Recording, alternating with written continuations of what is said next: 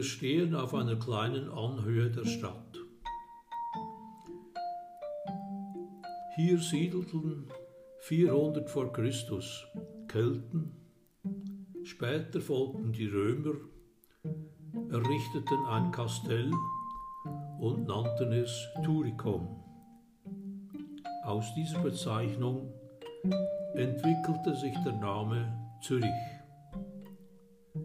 Hier entstand die Altstadt und hier traf sich das Volk zur Geselligkeit, zum Spiel und auch zum Disput über gesellschaftliche Probleme und Entwicklungen. Zürich ist eine Stadt der Zünfte.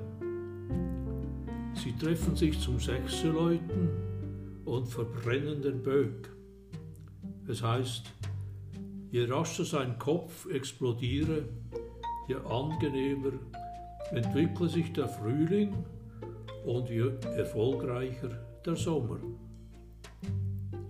Zünfte waren Handwerksvereinigungen.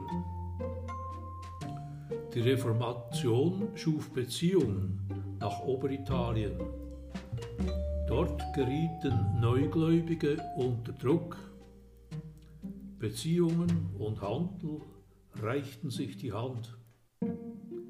Einflussreiche Familien von diesseits und jenseits der Alpen verbandelten sich. Das Textilgewerbe florierte. Der Import von Baumwolle förderte die Heimarbeit. Wir gingen am Heimatwerk vorbei. Dort installierte ein Italiener eine Färberei mit ersten Samtwebstühlen und Zwirnräder nördlich der Alpen. Das langgezogene Haus nebenan gehörte einer Seilerei. Auf der anderen Seite der Limmat sehen Sie die markanten Häuser der Zimmerleute und der Safranzunft.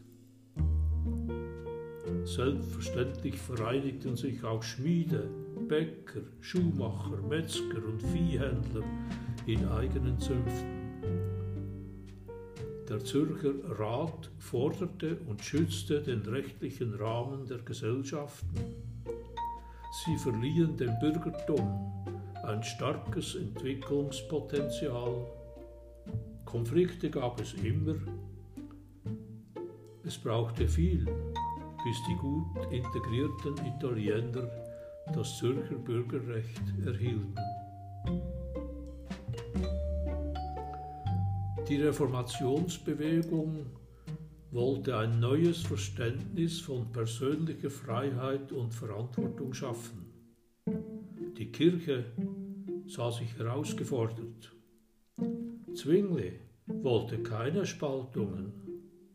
Dennoch entstanden befürwortende und gegnerische Bündnisse und Regionen mit eskalierenden Konflikten.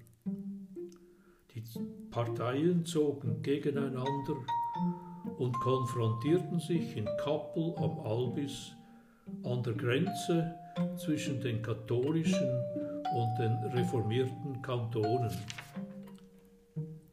Die Chronik erzählt,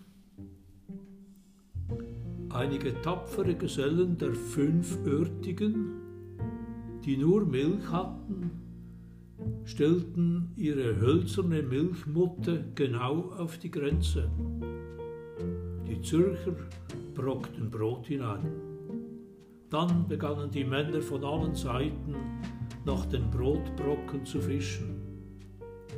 Dabei geriet mancher über die Grenze, bekam eines auf den Löffel und die Gegenseite drohte lachend, friss auf deinem Erdreich. Viele der zum Kampf gesandten Gesellen waren Bauern und wollten nach Hause, denn es war Zeit, Heu einzubringen. Die Kappeler Milchsuppe war sicher kein schlechtes Modell einer Konfliktstrategie.